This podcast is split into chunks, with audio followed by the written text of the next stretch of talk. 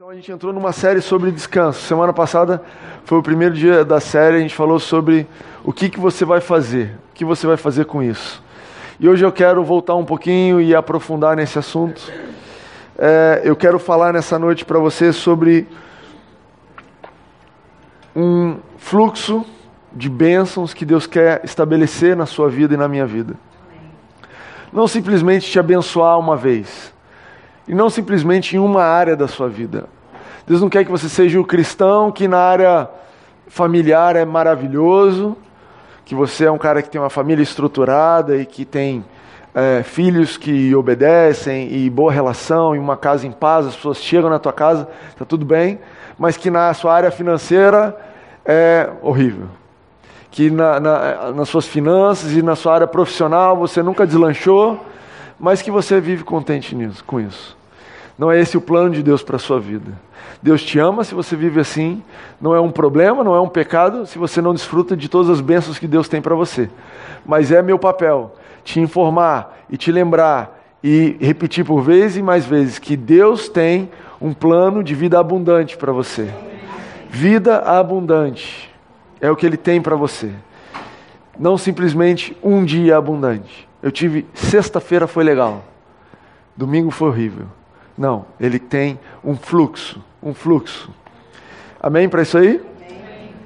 Eu tô, eu estava preparando essa mensagem e não pude deixar de lembrar que essa semana, quarta-feira à noite, estava assistindo meu Netflix.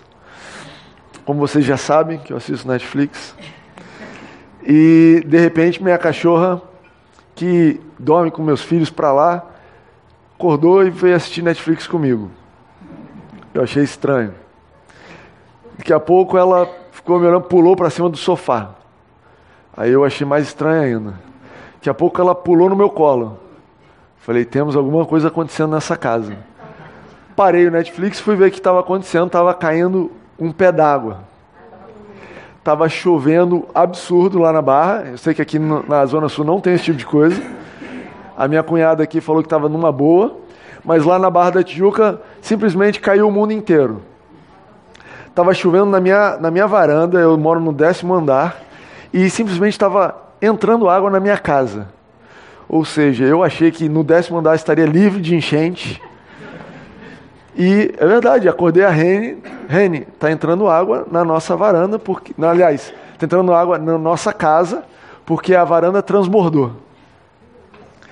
Então, quando eu falo para você sobre um fluxo de bênçãos, Eu gostaria que você pensasse nisso. Aqui na Zona Sul choveu assim, pesado também? Bateu o vento, alagou a casa de alguém, não precisa levantar a mão. Vamos orar por você. Mais ou menos, né? Queria que você imaginasse essa chuva, achei muito oportuno. Sabe aquele fluxo de água? Caiu, parece que o equivalente, o dobro do que se espera para o mês, caiu em uma hora. Era uma quantidade de água na minha varanda que era inacreditável. Ela alagou, eu achei que tinha alguma coisa no ralo, mas não era nada. Era só que a quantidade de água excedeu a capacidade dos dois ralos da varanda.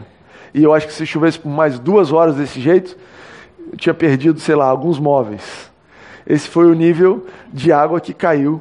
E quando a gente fala então de fluxo de bênçãos, Talvez você estava pensando uma gotinha assim, uma benção aqui, uma benção ali. Eu quero que você lance fora esse pensamento e comece a pensar naquela chuva. Imagina você tentando se livrar de tanta bênção e a coisa inundando a sua vida. E as coisas acontecendo e você, meu Deus, eu não estou dando conta, o ralo não está dando conta de processar e a chuva te molhando. Conseguiram imaginar? É isso que eu quero dizer quando eu digo que Deus tem um fluxo de bênçãos para a sua vida que Ele quer abençoar todas as áreas da sua vida e que Ele provisionou algo abundante para você. Quando a gente diz vida abundante, você imagina feliz no McDonald's comendo McLanche feliz. E não é isso. Estou falando de uma chuva torrencial que eu fui na varanda dois segundos, voltei ensopado, absolutamente ensopado. A, a exposição à presença de Deus é assim. Você se expõe a Ele, em dois segundos Ele te abençoa daqui, dali, te envolve, te restaura. Eu não estou falando simplesmente de bênçãos, talvez você está pensando em bênçãos financeiras, mas eu estou falando de muito mais que isso. Eu estou falando de uma chuva que entra no teu coração e restaura coisas que você não imaginou que seriam possíveis.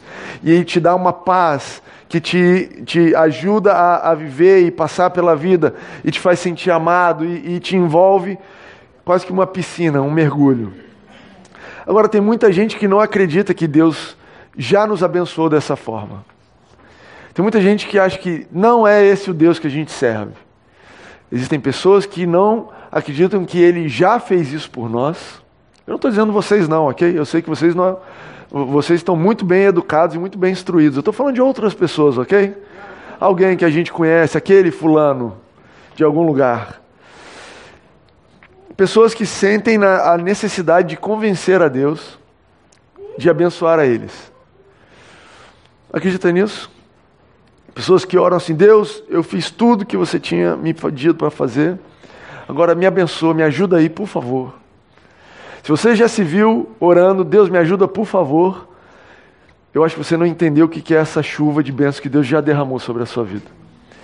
E o grande, e o grande ponto do que eu estou dizendo, e é só a introdução isso aqui, é que isso é no passado. O tempo do verbo é no passado. Ele já derramou uma chuva de bênçãos sobre a sua vida.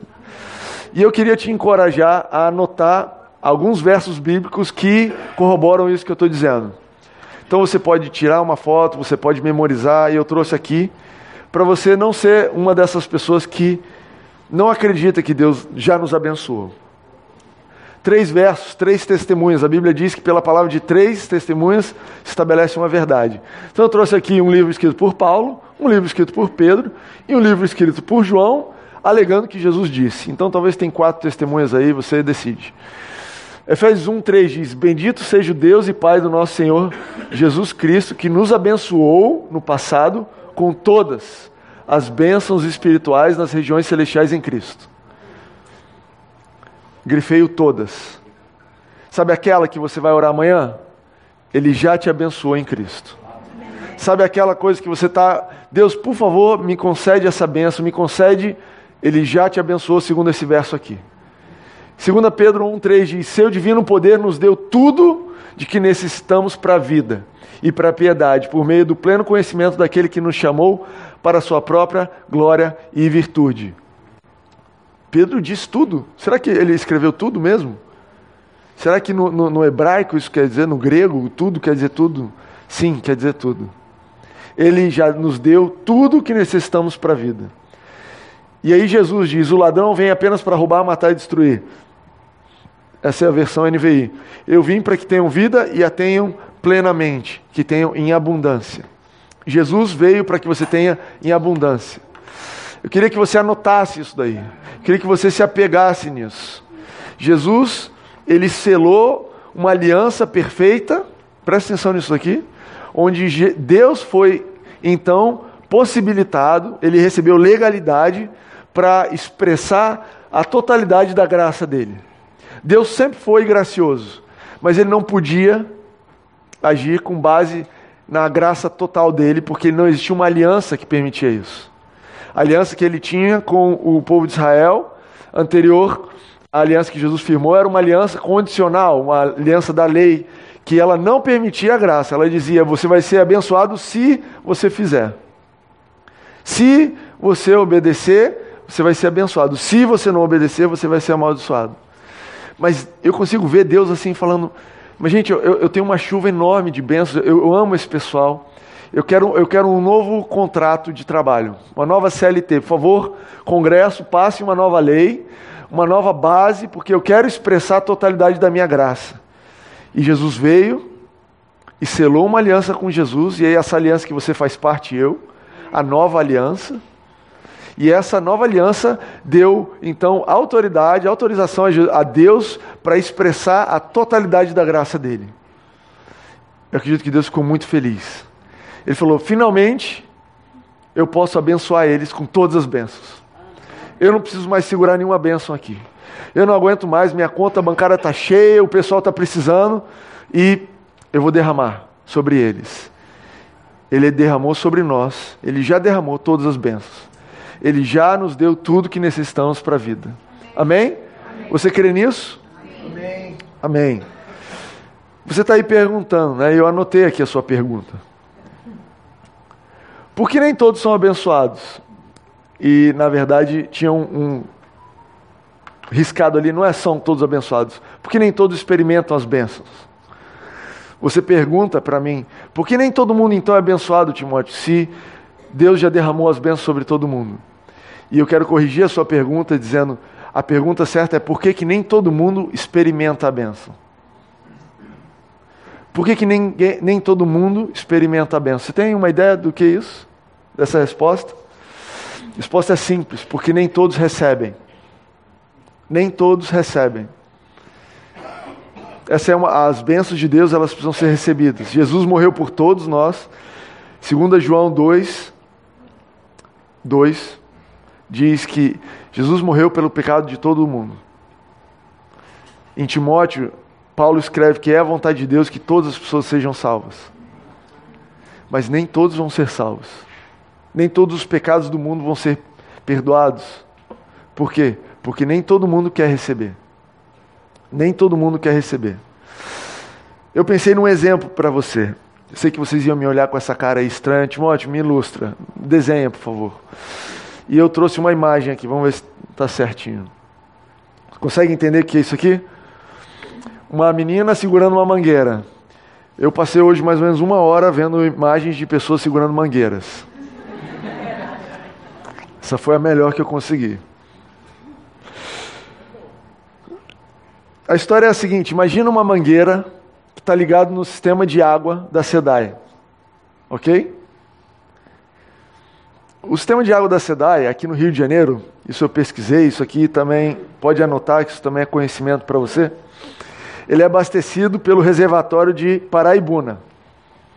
O reservatório de Paraibuna tem 2 trilhões de litros de água, é a capacidade desse reservatório. Então imagina uma mangueirinha dessas daí ligada num reservatório de 2 trilhões de litros de água. É mais água do que a gente entregou aqui, ok? No carnaval. Muita água, 2 trilhões de litros de água? Você acha muito, né? Pois bem, o reservatório de Paraibuna ele é alimentado pelo rio Paraíba Sul. É isso? Do Sul. Anotei, tenho colas, ok? E o rio Paraíba do Sul, não se sabe exatamente a capacidade dele máxima, porque tem uma porção de hidrelétricas no caminho, mas o número que eu encontrei são de 222, 228 metros cúbicos por segundo. Lembra de metros? Ninguém sabe o que é metros cúbicos, né? Eu também não sabia. Fui no Google. E um metro cúbico são mil litros. Ah, mil litros. Imagina a sua geladeira, um litro de leite, mil litros de leite, mil litros de água. Isso é um metro cúbico. Então, esse rio, Rio Paraíba do Sul, ele tem uma vazão, um volume de 228 mil litros de água por segundo. É muita água, né? Ligada na sua mangueira, concorda?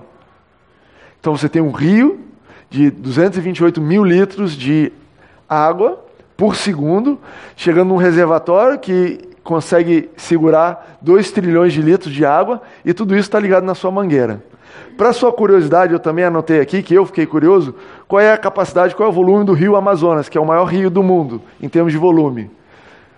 Então, o rio Paraíba do Sul, 228 mil, o rio Amazonas tem 80 mil metros cúbicos por segundo de volume. São 80 milhões de litros de água por segundo que ele joga no mar.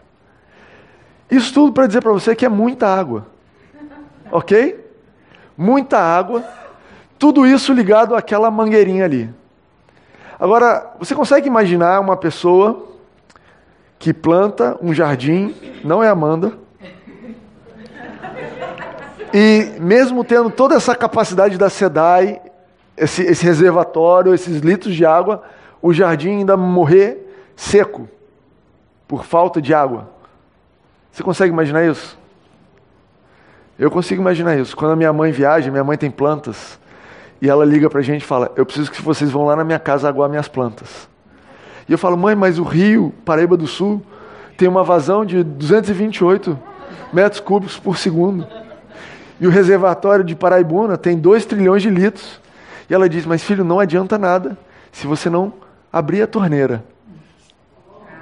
Entendeu isso aí? Então, por que, que algumas pessoas não recebem? Não porque falta água, mas porque não abrir a torneira. E eu acredito que nessa ilustração da mangueira, vamos continuar aqui. Estão comigo? Estão gostando da mangueira? Eu pensei em trazer uma mangueira. Eu desisti rapidamente da ideia. E a história da mangueira, para mim, é quando você aceita Jesus, talvez é quando você abre a mangueira, abre a torneira e começa a receber água. Então você tomou a decisão por Jesus. E você está igual essa moça aqui, jogando água para cima e se banhando, e molhando as coisas em volta, e realmente recebendo dessa imensa provisão de água. Ela não sabe quanta água tem no reservatório, ela só sabe o quanto a mangueirinha dela dá conta. E eu sinto que, de vez em quando, Deus tem que chegar para a gente e falar: olha, a gente vai ter que trocar a mangueira. Você já está pronto para um banho maior. A sua sede está precisando de uma vazão de água maior. Não se preocupe. Tem muita água no meu rio, tem muita água no meu reservatório. A sua mangueira precisa ser renovada. E aí a Bíblia diz que renovai a sua mente para que vocês possam experimentar com a boa, perfeita e agradável vontade de Deus. Consegue entender isso aí? renova a sua mangueira para que você possa experimentar a plenitude da água que Deus tem para você, da vontade de Deus para a sua vida. Amém para isso aí? Agora, eu estou falando aqui para a maioria de vocês que são cristãos e que já decidiram abrir a mangueira lá atrás. E a verdade é que alguns de nós é, deixam com que as dificuldades e as tentações da nossa vida gerem em nós uma atitude de inquietação, de tensão, de preocupação. E essa atitude, ela também limita o fluxo de água. Não mais por causa da torneira. E aí agora a ilustração é outra. Você imagina, essa menina está segurando a mangueira ali. Imagina uma pessoa que vai ficando tensa e preocupada e esmagando a mangueira. Consegue imaginar isso aí? A mangueira está ali na sua vida, está na sua mão, a tua fé, a tua confiança em Deus, o fluxo de bênçãos para Deus na sua vida está ali. Mas as tensões e as suas preocupações, às vezes vão te levando a apertar essa mangueira, e você vai apertando e ficando tenso, tenso, tenso, e daqui a pouco a mangueira não está mais fluindo água. E você fala, por que, que não está fluindo? E Deus fala, olha, você não, tá, não passa uma gota aí na sua mão mais. Você está tão tenso e tão preocupado que não está passando mais nada. Esse é o recado para alguns de vocês e até para mim em algumas áreas da nossa vida. Eu quero te convidar a descansar em Deus e deixar o fluxo dele fluir novamente na nossa vida. Eu quero te convidar a descansar em Deus e deixar com que essa provisão de graça que Ele está fluindo para você e você escolheu aceitar na sua vida no dia que você entregou a sua vida para Jesus, eu quero te convidar a descansar nele, descansar no que ele tem para você.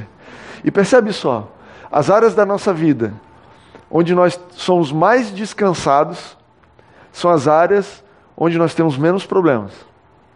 Você acha que você é descansado porque você tem menos problema.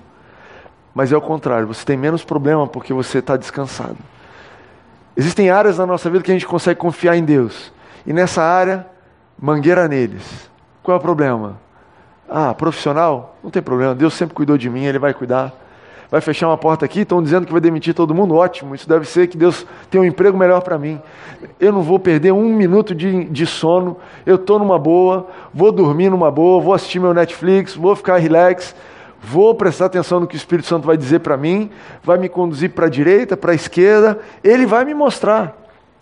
E quando eu estou falando em descanso, eu não estou falando de não fazer nada. Eu estou falando de uma postura onde você deixa a provisão de Deus fluir para a sua vida.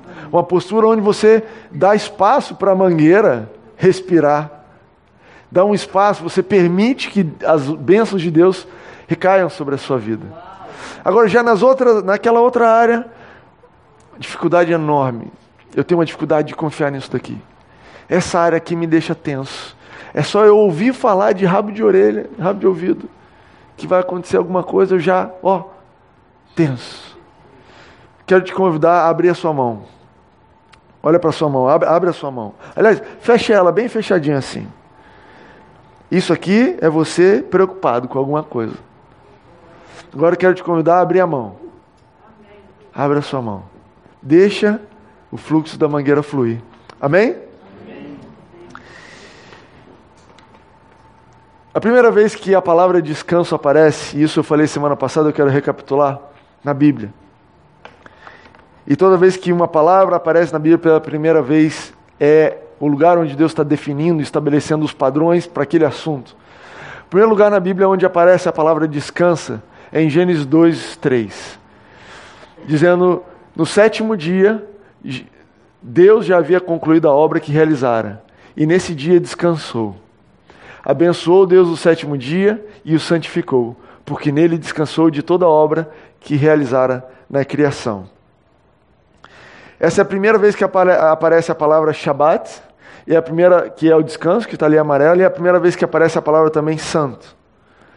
Ou seja, a primeira vez quando Deus foi estabelecer o que é santo, ele falou sobre descanso. Mais do que isso, ele esse verso diz para gente que descanso faz parte de uma criação perfeita.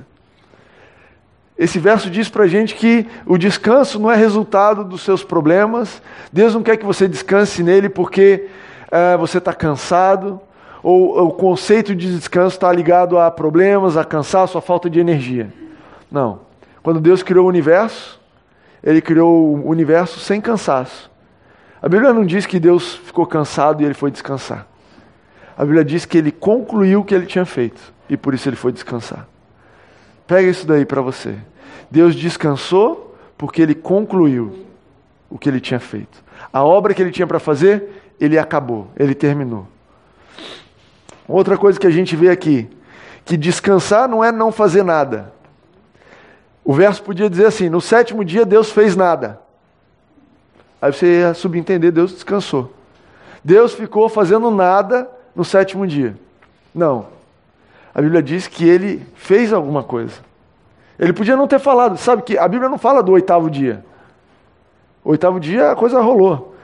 Mas fala de um sétimo dia. Ele parou e ele se preocupou, e ele falou: olha, existe alguma coisa que eu preciso fazer, algo importante, tão importante quanto no primeiro dia criar luz, quanto no sexto dia criar o homem, quanto ao longo desses dias criar o sol e o universo e, e a vegetação, os animais. Eu separei um dia para cada uma dessas coisas e eu separei um dia para descansar porque é importante. É parte da criação perfeita de Deus. Então, você relaxar e deixar Deus cuidar de você, e você descansar nele e deixar essa mangueira fluir, faz parte dos princípios mais elementares de Deus. Eu acredito que quando a gente for para o céu e ele criar uma nova terra, vai existir descanso ainda. Não é que você vai. Ah, agora a gente não trabalha mais, então todo dia a gente está de perna para o alto. Não. Eu realmente acredito que nós vamos ter um, um novo entendimento do que é descanso, talvez como Adão e Eva viviam nesse descanso. E a gente vai entrar nisso aqui um pouquinho para frente.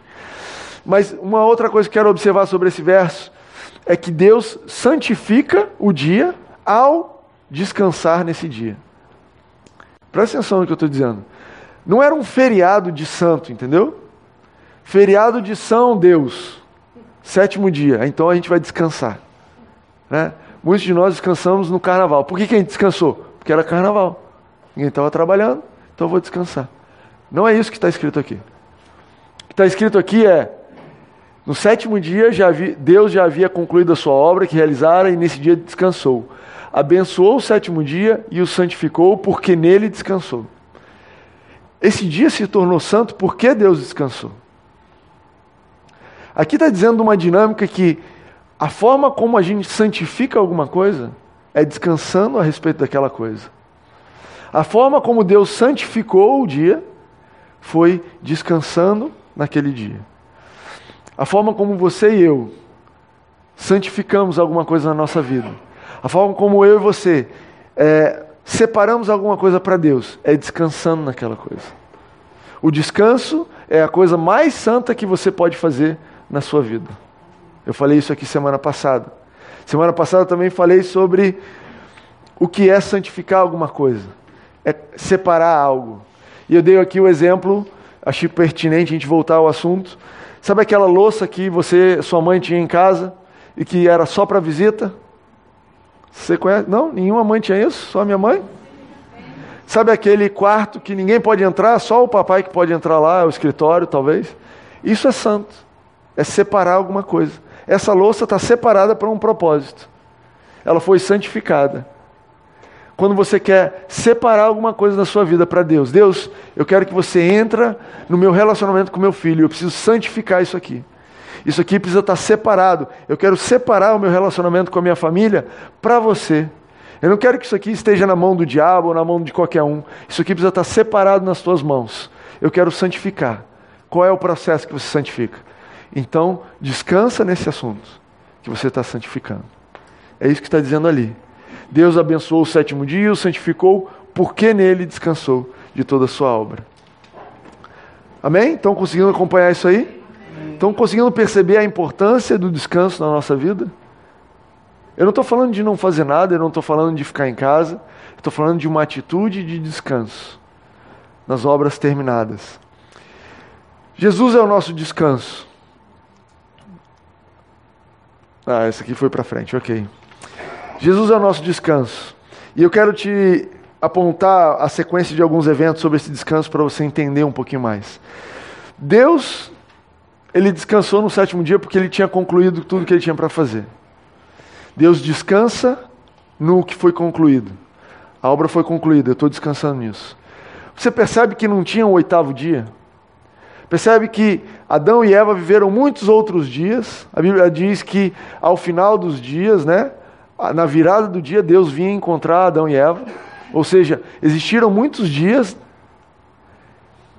mas a Bíblia não fala do oitavo dia, do nono dia, do décimo dia, do décimo primeiro dia. E eu acredito que é porque Adão e Eva viviam no sétimo dia. Eles viviam no descanso da obra concluída de Deus. Em outras palavras, eles viviam o suprimento deles e tudo que abastecia eles era o que Deus já tinha feito. Eles dependiam e eram sustentados por tudo que Deus já tinha feito. E eles se baseavam, e a vida deles baseava na obra concluída de Deus. Eles viviam uma vida com uma atitude de descanso. Então eu acredito que Adão e Eva viviam no sétimo dia. Que dia é hoje? Segunda, terça, quarta, quinta, mas que dia é? Faz parte do sétimo dia que Deus está fazendo. E aí eu abro para você um grande parênteses, aí você pode imaginar isso, mas será que cada um dia tinha duração de um dia, como a gente imagina?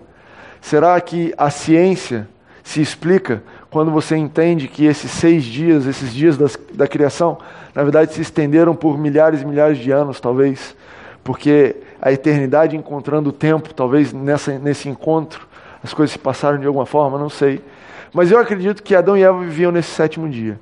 Mas um dia, ou em um momento, eles escolheram sair desse sétimo dia. Eles escolheram começar uma obra nova. Eles escolheram lançar a independência, independência deles. E eles resolveram fazer a primeira coisa da vida deles que saía do descanso. Até ali, tudo que eles faziam era com base e era com descanso no que Deus tinha feito. Um dia, Adão e Eva escolheram fazer alguma coisa por si, fazer um trabalho, começar uma obra. Eles resolveram que eles iam ser iguais a Deus. Eles resolveram que, olha, tudo que Deus fez e nós estamos descansando até aqui, está lindo, mas tem essa árvore aqui e essa serpente está falando que nós não somos igual a Deus, e se a gente fizer alguma coisa, nós vamos nos tornar igual a Deus, iguais a Deus. E aqui eu quero te chamar a atenção para esse tipo de tentação que o diabo sempre faz na nossa vida, que é o que Deus fez por você não está suficiente. A obra dele não é suficiente. Não dá para descansar desse jeito aqui, né?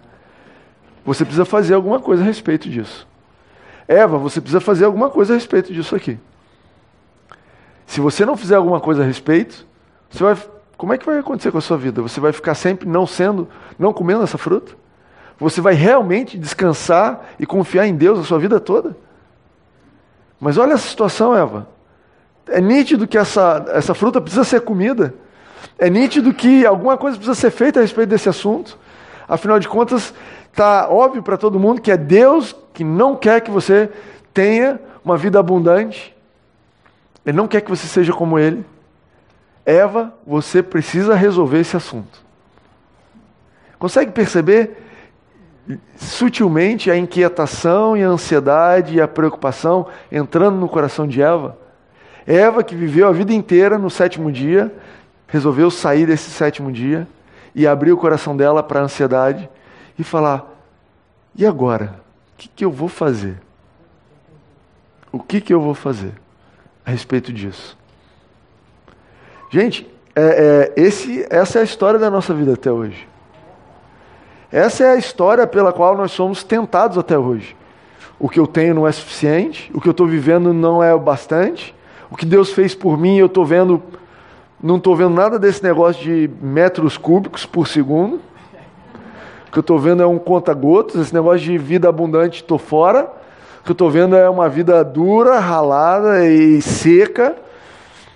Eu preciso fazer alguma coisa a respeito. Eu não posso descansar em Deus.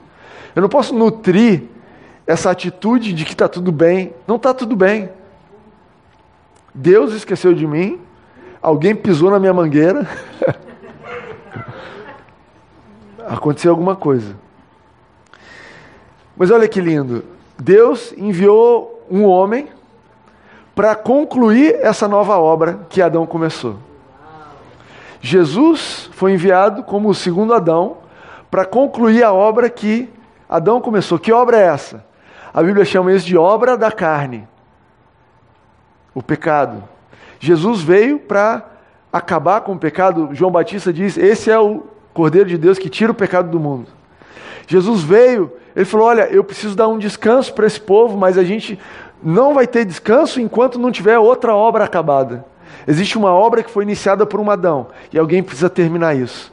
E Jesus na cruz, o que, que ele diz? Está consumado acabei a obra de novo, Pai. Aquilo que Adão começou, eu terminei. Eles podem descansar de novo. Eles podem entrar no descanso novamente. Eles podem entrar no sétimo dia como Adão e Eva viviam. Por quê? Porque agora eles têm uma obra que eles podem confiar. Eles podem descansar na obra completa da cruz. Adão e Eva confiavam e descansavam e eram supridos pela obra completa da criação. Eu e você, nós descansamos e vivemos supridos e sustentados pela obra completa da cruz, que ela se soma à obra da criação e te coloca de volta no sétimo dia. Você está vivendo sábado. Que dia é hoje? Sábado. É o Shabat. É o dia de descanso. Eu trouxe aqui então uma frase que eu queria que você anotasse. Descansar é a atitude de coração que vem da confiança na obra completa de Jesus, poderosa e suficiente em qualquer situação. Descansar é a atitude de coração.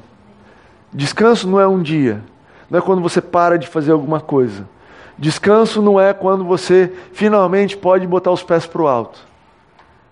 Descanso não é uma ação que você tem que fazer no sábado, levar alguma coisa para alguém, porque hoje é sábado, hoje é dia do descanso.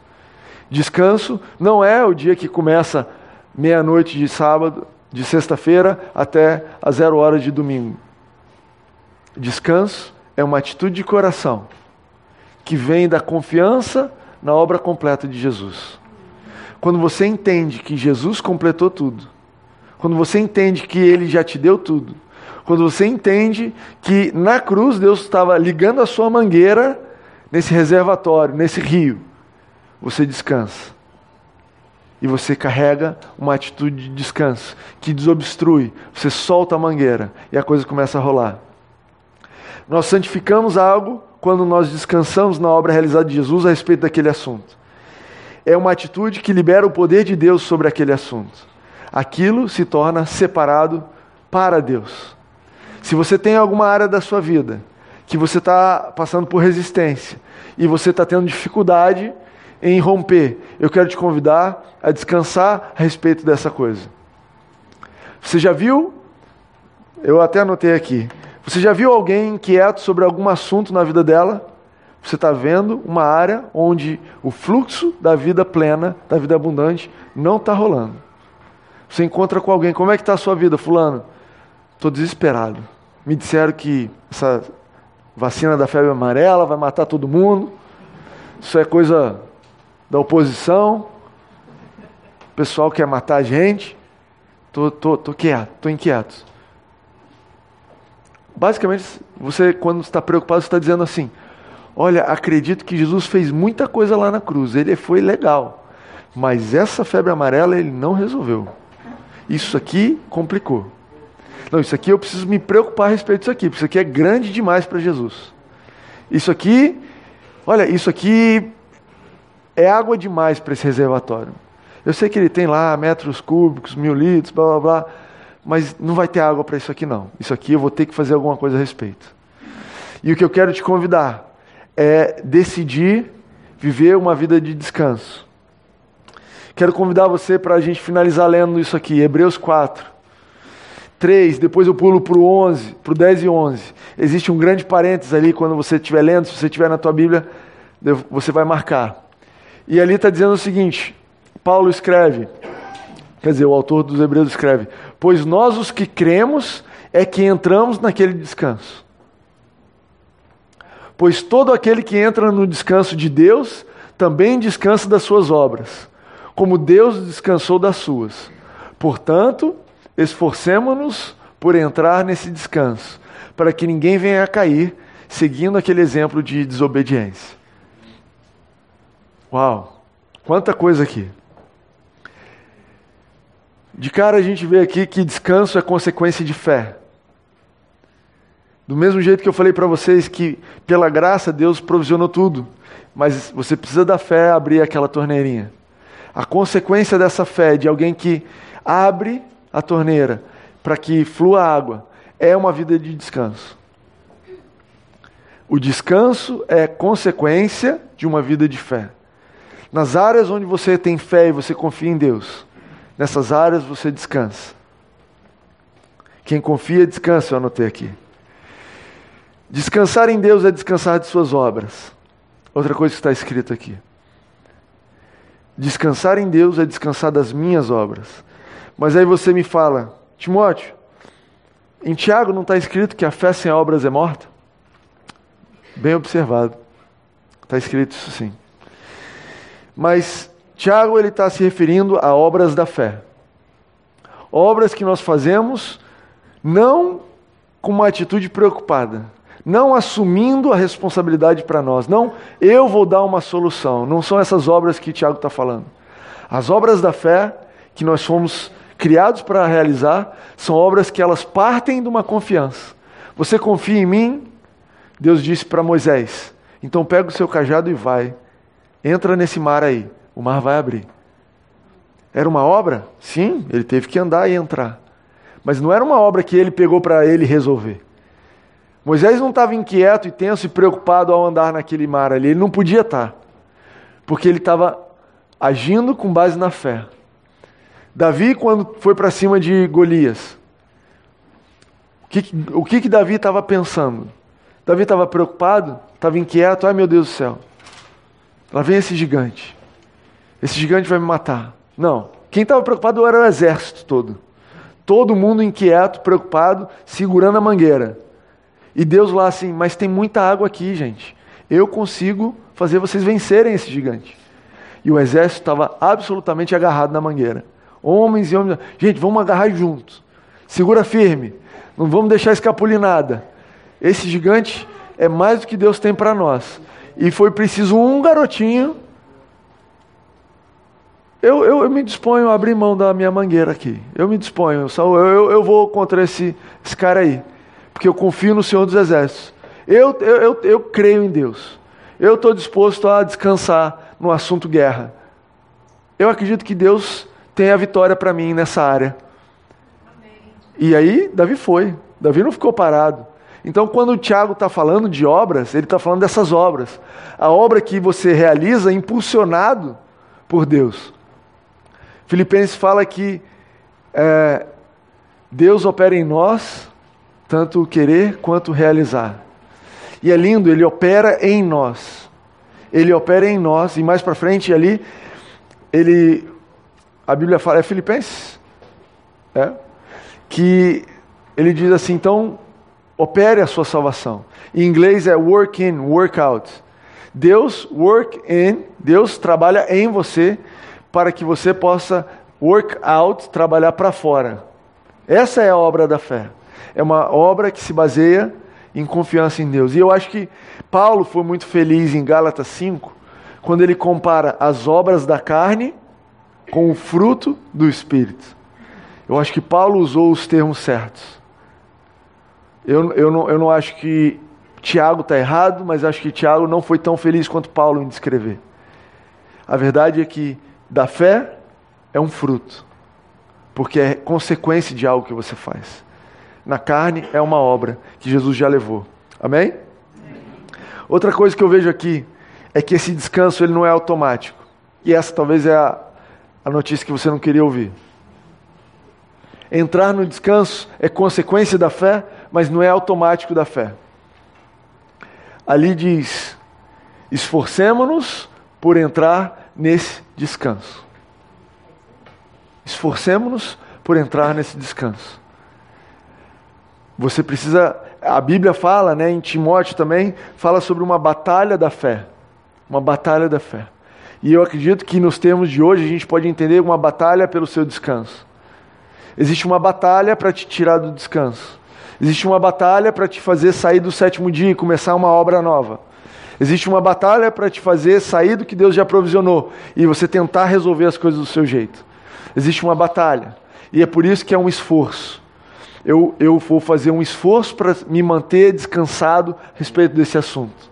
Quando alguém te perguntar o que, que você está fazendo a respeito disso, você receber um diagnóstico negativo, o que, que você está fazendo a respeito disso? Eu estou descansando. Não, você não está fazendo nada. Não. Existe fazer nada e existe fazer alguma coisa. Eu estou fazendo alguma coisa. Descansar é o que eu estou fazendo. O quê? O que, que você vai fazer a respeito disso? Você vai descansar? Sim. Não só vou descansar, eu vou me esforçar para descansar. Como é que é isso? Cara, é aquele combate da ansiedade. Você já passou por combate da ansiedade? Eu lembro de uma época na minha vida onde eu acalmava meu coração enquanto eu lia a Bíblia, parava de ler a Bíblia, eu tinha uma vida útil de duas horas. É, é verdade. Duas horas depois, estava preocupado e tenso. E eu demorei alguns dias para entender isso. Eu falei, tudo bem. Se é assim que a gente vai viver, é assim que a gente vai viver. De duas em duas horas eu ia ler a Bíblia. Eu estava desempregado, era um dos motivos de eu estar sendo tentado a sair do descanso. E eu lia a Bíblia e saía. E botava, ia, andava no descanso e a coisa apertava de novo, eu me esforçava para entrar no descanso de novo. Eu li, a Bíblia que eu li nessa época, ela não dá nem para ler mais hoje em dia, porque eu rabisquei tanto ela e eu sublinhei tanto. Imagina, de duas em duas horas, e eu não estou aqui dizendo que para você estar tá descansado em Deus, você precisa ler a Bíblia a cada duas horas, ok? As obras são da fé. É a fé que você tem em Deus, é o Espírito Santo que vai te guiar do que você precisa fazer como obras da fé, como fruto do Espírito. Naquela época, para mim, ler duas horas era moleza. Outras épocas da minha vida, ler duas horas da Bíblia, não tão moleza. Um pouco mais difícil. Mas sabe, não é automático. É uma atitude que você precisa decidir. Como eu estava falando aqui, Deus provisionou todas as bênçãos dele. Todo esse rio e essa reserva e toda essa coisa abundante. E essa abundância toda te dá um deslumbre e te aponta um pouquinho para quanta coisa Deus tem para nós. Mas envolve uma decisão de fé. Ele te deu pela graça. Eu vou te dizer o seguinte: se você fosse, se fosse pelos nossos méritos, se fosse pela quantidade de vezes que a gente ora, quantidade de vezes que a gente vem ao culto, pela nossa capacidade em, em se comportar, em ter boas atitudes, não seria abundante. A verdade é essa. Olha, Deus ia dizer: Eu vim dar para vocês vida e uma vida mais ou menos, que é o que vocês conseguem fazer aí, de orar e tal. Deus não te abençoa. Olha, eu, tô, eu sou um pastor de uma igreja e eu vou te dizer isso. Deus não te abençoa na proporção que você vem à igreja. Você não precisa vir aqui para ser abençoado. Você está entendendo isso? Leva isso para a sua vida.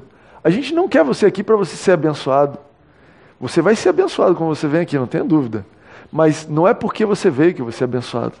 Você, aqui, o nosso trabalho aqui, muito mais te ajudar a abrir a torneira, a soltar a mangueira do que justamente te fazer abençoado. Você já foi abençoado. É pela graça. É pela graça. Não é mérito nenhum. Você está errado, você pisou na bola, como o Hélio estava falando na ceia. Você fez alguma coisa errada, você está em pecado. Você é abençoado assim mesmo. É pela graça. Não tem como merecer. Alguém estava lendo para mim, para Henning, Henning nem, nem sei quem era. Estava lendo um livro que a pessoa falou. Estava falando contra a graça e a pessoa diz: É inacreditável como essas pessoas estão vendendo a graça tão barato. Que livro que era? Nem não vou dizer para vocês o livro que era. E eu fiquei olhando essa frase assim. A pessoa estava achando que a igreja está vendendo a graça muito barato. Mas, gente, a graça é de graça, a gente não está vendendo. É mais barato do que muito barato. É de graça. É difícil entender que as bênçãos de Deus, elas não custam para você, para que Ele te abençoe. Elas não custam elas exigem fé para que você receba. Mas para que ele te abençoe, eu acabei de, eu mostrei aqui na Bíblia isso para vocês. Ele já te abençoou com todas as bênçãos. Ele já te abençoou. Não é que é de graça, ele já te deu. Não é que você precisa, olha, onde é que é que ganha? O pessoal estava assim, fiquei sabendo que tinha água, que tem água. Onde é que ganha água grátis? Não é nem isso. É o papo de você falar, onde é que tem água? Já te dei. Já está já tá com você. Já está no seu nome. Não, mas eu quero esse dinheiro, transfere para minha conta. Não, a conta já está no seu nome. Não, quando é que você vai me dar? Não, eu não vou te dar nada, a conta está no seu nome. Eu, eu teria que, você teria que ter uma conta vazia para eu te dar alguma coisa, mas a conta já está no seu nome, com tudo. Eu não estou te dando nada, eu já dei. Essa é a graça de Deus. Essa é a forma que Ele quis se relacionar com a gente. E por que, que Ele fez isso? Para que pudesse ser abundante. Gente, se ele fosse depender das nossas orações, vamos lá. Quantos metros cúbicos ia passar de bênção para gente? Alguém já viu um conta-gotas por aí?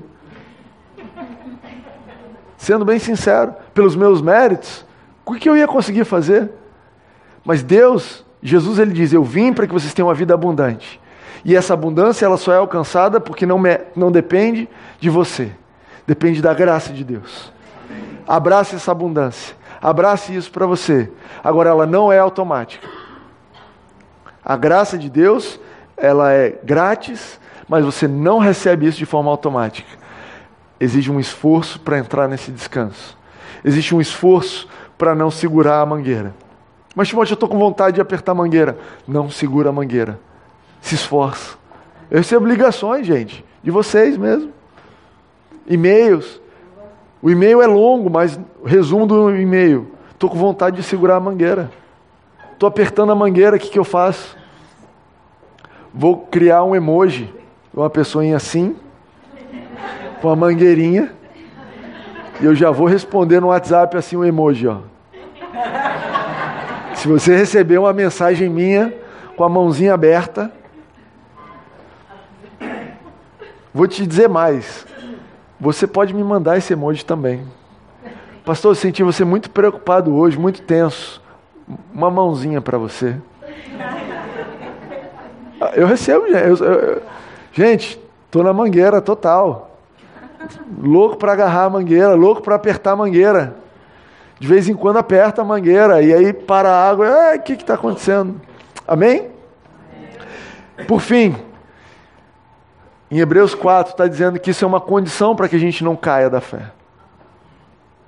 Descansar em Deus não é automático, mas é uma condição para que você não venha cair. Esforcemos-nos por entrar nesse descanso para que ninguém venha cair. Você quer ficar firme na fé?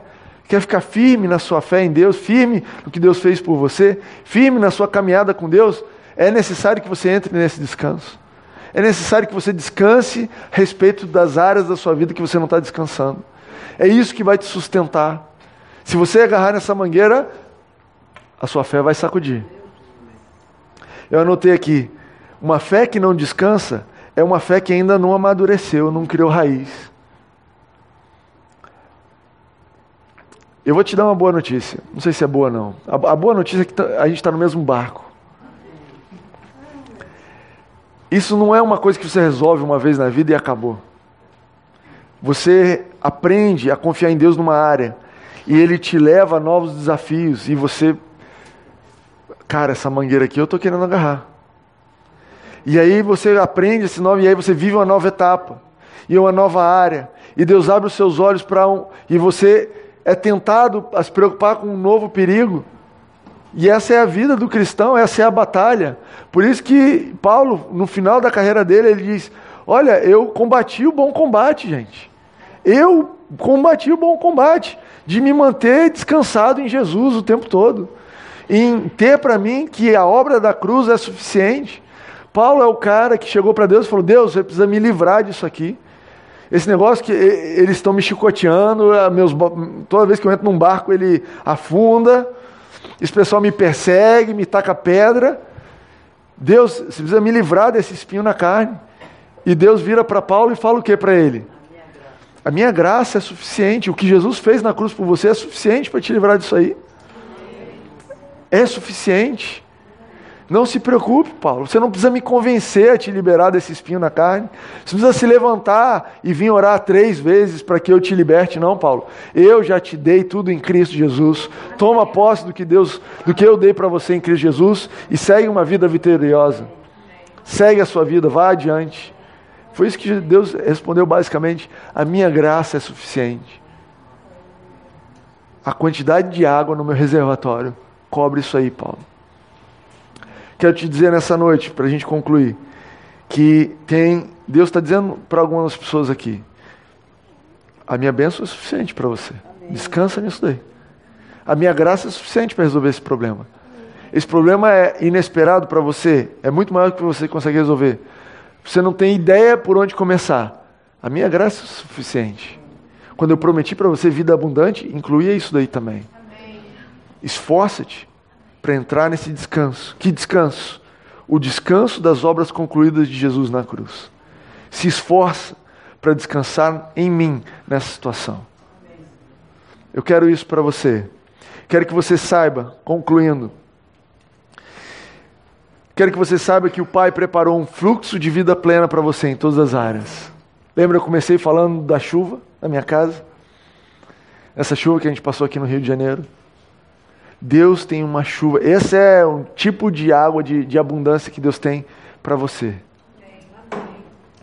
Eu quero que você te encorajar também a reconhecer as áreas de tensão e preocupação na sua vida. E eu quero te encorajar a buscar na Bíblia o que, que Jesus já fez para você a respeito desses assuntos. Entende isso aí?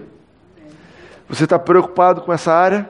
Vai na Bíblia descobrir o que, que Deus fez por você a respeito daquilo. Pai, estou preocupado a respeito da. O quê? Da morte da bezerra. O que, que Jesus já fez por mim na cruz pela morte da bezerra?